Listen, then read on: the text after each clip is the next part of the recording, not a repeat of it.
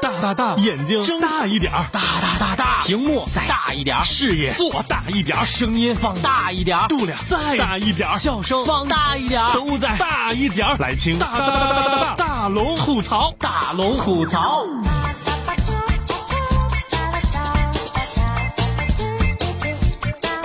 嘿，想快乐找大龙，这里是郑州新闻综合广播，欢迎光临新一期的大龙吐槽。这里是充满欢乐的大龙吐槽，下面的时间我们让快乐继续来听大龙讲段子。大龙讲段子，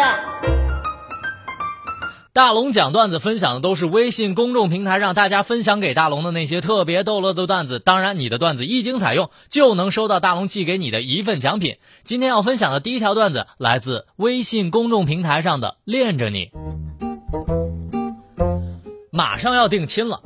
老丈人看了看自己的女儿，对我说：“以后啊，俺闺女就交给你了。从小到大，她都比较刁蛮任性，甚至有点不懂事。”正说着呢，我啪一下就给我老丈人了一耳刮子。谁谁允许你说我女人坏话了？没错，这话说完之后，提前几个月我把这婚已经结过了。下个段子来自微信公众平台上的雨，在公交车上的时候，爸爸对儿子说：“都这么大了，你还打不过你妈？我跟你说哈，我小时候十二岁就能打过你奶奶了。”这旁边一哥们就冲着爸爸说：“哎呀妈呀，有你这么教育孩子的吗？你咋当爸爸的呀？”这时候这个爸爸也愣了，他说：“那大兄弟，你别生气，我说的是那个打乒乓球啊。”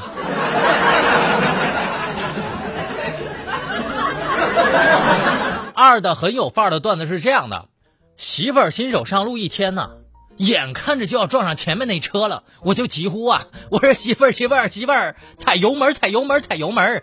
哎呀妈，谢天谢地，这车子算是停下来了。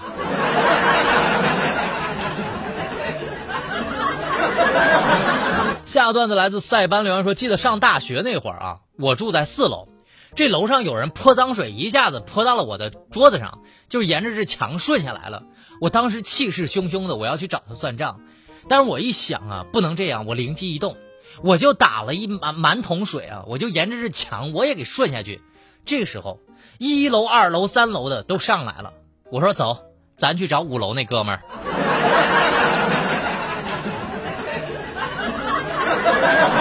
小青青的段子是这样的。女孩打电话给父亲说：“爸，有个男生跟我表白了，他说他会一直那么爱我的。”然后爸爸就说：“傻孩子，感情这种事儿最重要的是彼此相爱、尊重和理解，只要你喜欢他就行了。至于一辈子，现实当中的事儿没有定式的，说不准啊。”于是，这个女孩挂掉电话，就对这个男孩说：“我爸说不准。”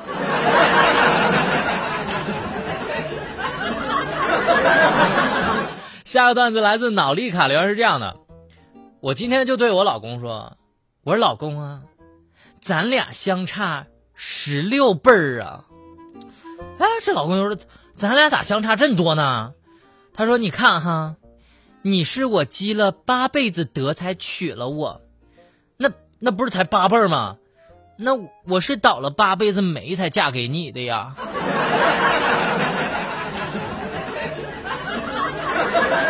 没错，这里就是大龙讲段子的欢乐开场。如果你也是一个有段子的人，赶快把你那些段子分享给我，一经采用就有一份奖品直接寄到您家。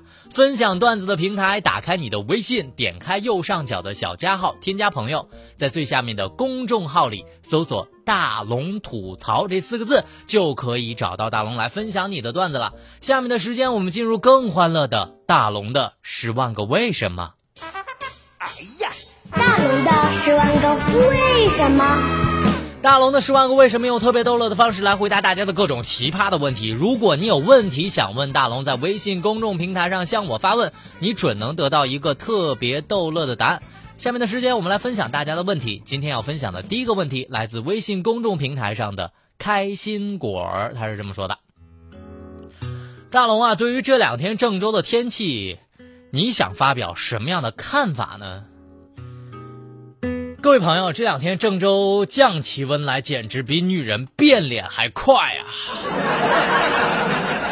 没错，郑州的冷库一开，大龙今早已经不争气的穿上了秋裤。在北方的听众朋友们，你们还好吗？大龙友情提示呀，可以望穿秋水，咱可不能望穿秋裤啊！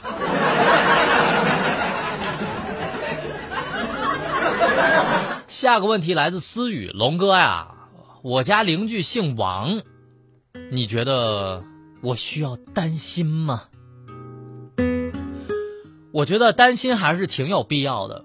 上周啊，我家邻居生了个娃，作为邻居老王的我，因为大龙姓王哈，我就参加了人家孩子的百日庆生宴。我当时喝了点酒，我一时兴奋，我就唱了首歌。我种下一颗种子，终于长出了果实。我唱完这首歌，算了，不说了，现在头还疼呢。下面一个问题来自校对人生，龙哥，你会做饭吗？你做饭做的咋样啊？好吃不？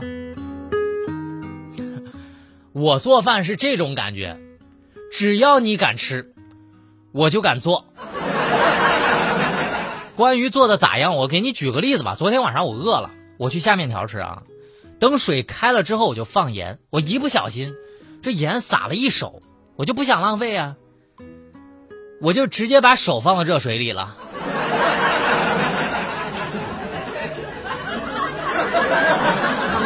没错，现在大龙是单手上节目。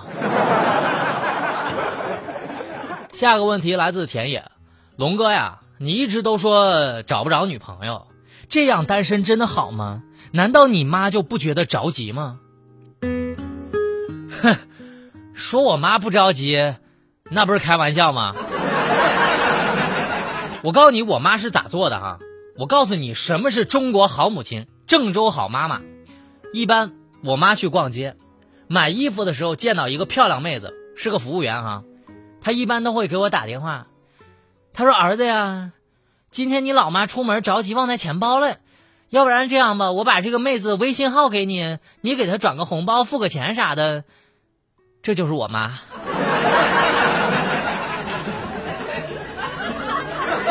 所以告诉你，在我的微信公众平台上，有很多这种服务员妹子的微信，真是亲妈呀。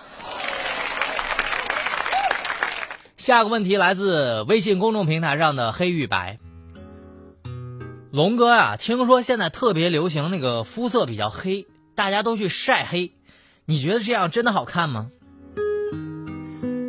哎呀，这个小哥，我跟你说一下啊，以前我觉得古天乐那种小麦肤色确实好帅啊，但是自从啊我晒成那种肤色之后，我才发现，其实长得帅才是最重要的呀。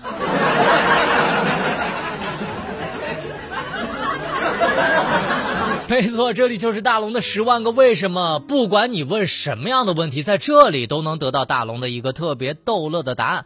赶快向我发问吧！打开你的微信，点开右上角的小加号，添加朋友，在最下面的公众号里搜索“大龙吐槽”这四个字，就可以找到我了。当然，如果你是通过蜻蜓 FM 来收听大龙吐槽的话，在蜻蜓 FM 上搜索“大龙吐槽”，点击某一期节目，在最下面的微社区里参与互动，就有一百元、两百元的天猫现金购物券送给给你哦！赶快参与吧！下面的时间，我们在新闻中吐槽。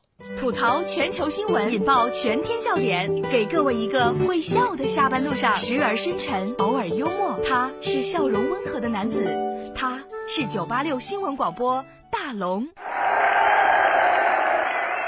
大龙吐槽正在直播当中。这两天我一直都在说老师的事儿，这个老师怎么当的这么不称职？今天我又要说一个老师了，大家怎么看这个事儿呢？学生走路声音太大，被老师暴打，打完之后竟然还要求学生笑。这是来自中国新闻网的消息。十六号晚上，因为自习的时候走路声音太大，河南初三的学生小恒被班主任宋万军暴打，打完之后要求学生笑了才肯放人。诊断书显示，小恒颅骨闭合性伤。而目前打人的老师已被学校解聘，被公安机关拘留。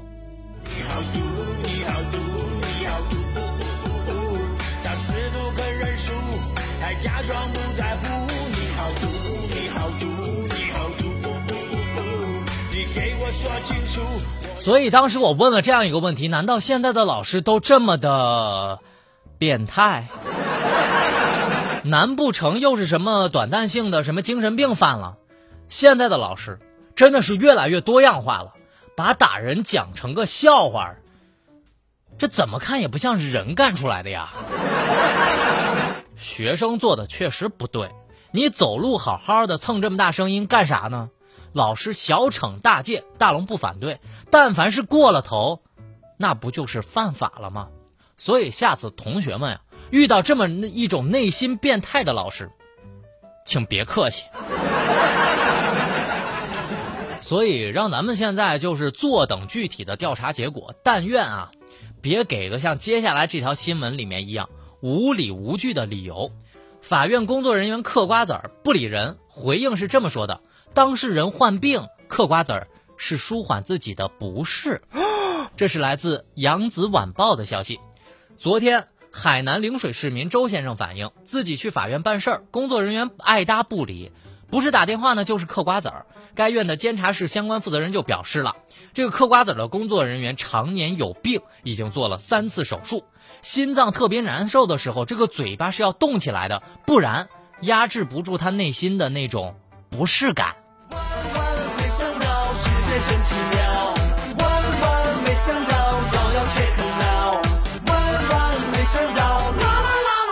这个理由大龙倒是第一次听说嘛。我估计这个法院会说，我给你编个故事已经很赏脸了，你不要再给脸不要脸了，你奈我又能何呢？但是我想说，这个理由挺有意思的啊。咱打个假设，如果这个台上领导开仨小时会。难道他就嗑仨小时瓜子儿吗？所以我想说，都病成这样了，为啥不回家休息啊？繁重的工作、沉重的头衔啥的，都交给我们祖国的大花朵好了。应届毕业生啊，现在有多少孩子挤破头参加司法考试，就想找一份对口的工作？我觉得这工作人员有点造孽呀。所以我觉得有的时候相关部门真的是一本正经的胡说八道。难道各种病友都在相关机关的工作呢？真是不辞辛苦，不愧是祖国的好儿女，不愧是人民的好公仆，这满满的正能量啊！所以说到鬼扯这件事儿，下面这个部门也真的是一个比一个水平高啊！北京的动物园说了，这个狮虎偏瘦啊，遭到质疑，但人家回应说。他们先天缺陷，这是来自《新京报》的消息。近日，有网友在微博上贴出了北京动物园一头狮子和一只白虎的瘦弱的照片，质疑呀，这个动物园克扣了粮饷。二十一号，动物园回应说，这个白狮在遗传上有缺陷，入园的时候就有弓背、显得瘦等现象。白虎的体型呢，也小于正常的虎，但是狮虎的健康状况非常正常。老虎、老鼠，傻傻分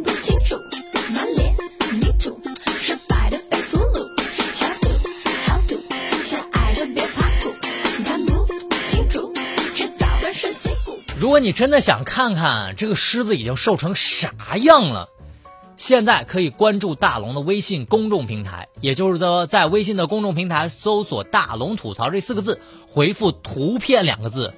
就可以看到那只可怜的狮子了。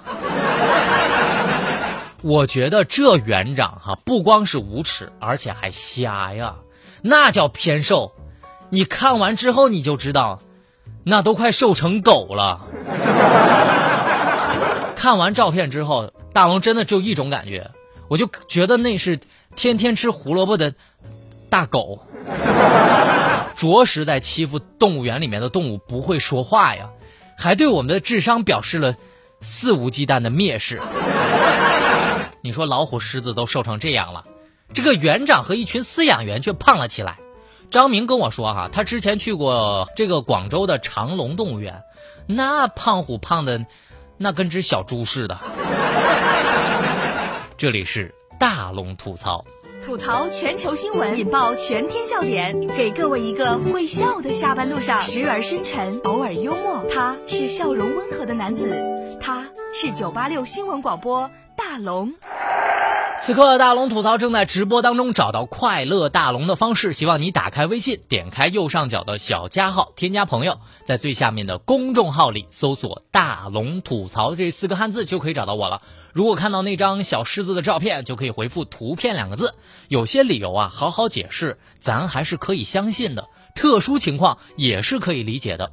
公交司机停车去买吃的，司机说：“我实在是饿得慌。”这是来自华西都市报的消息。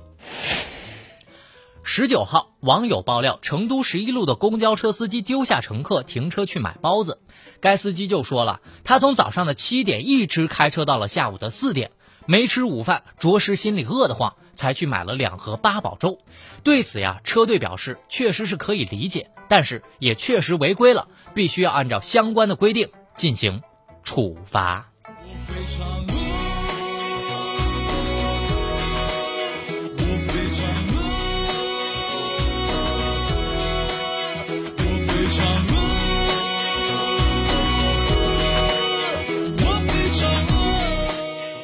老话怎么讲？人是铁，饭是钢，一顿不吃饿得慌。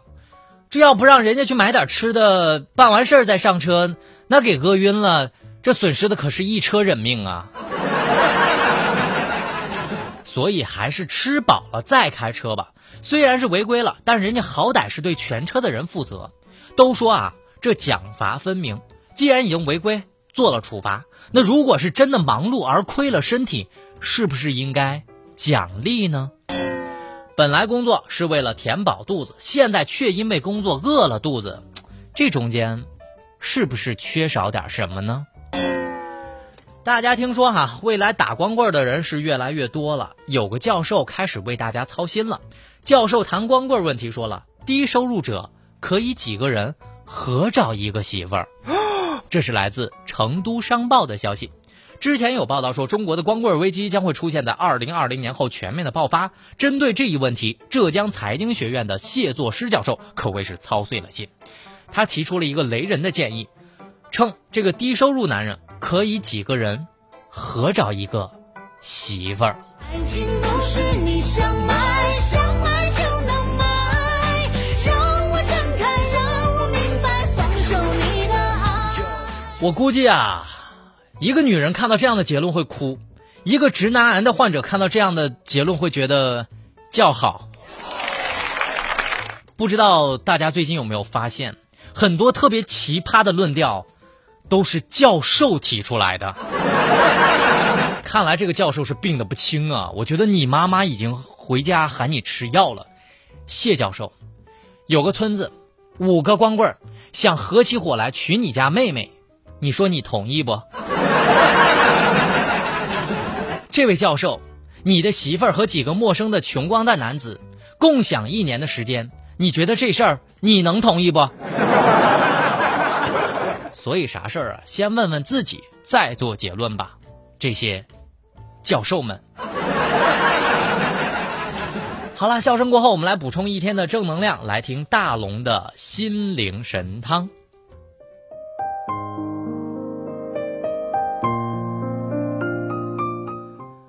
钱和权，越来越像是一种信仰了。说白了，他们与欲望紧密相连。曾经有过一位评委看到台上的选手用力的表演的时候，发出一句感慨：“他说，为什么他们的眼里面再也看不到真诚和纯真，而只有宝马和别墅呢？”其实，这不是哪个选手的问题，而是他内心的问题。人群当中有多少个眼神不是如此？夜深人静的时候，我们还敢不敢看看镜子中那个眼神中的自己呢？活得真诚和纯真些吧。好了，以上就是今天大龙吐槽的全部内容。非常感谢各位的收听。找到快乐大龙方式，希望你打开微信，点开右上角的小加号，添加朋友，在最下面的公众号里搜索“大龙吐槽”这四个字就可以找到我了。新闻就这么多，明天咱们接着说。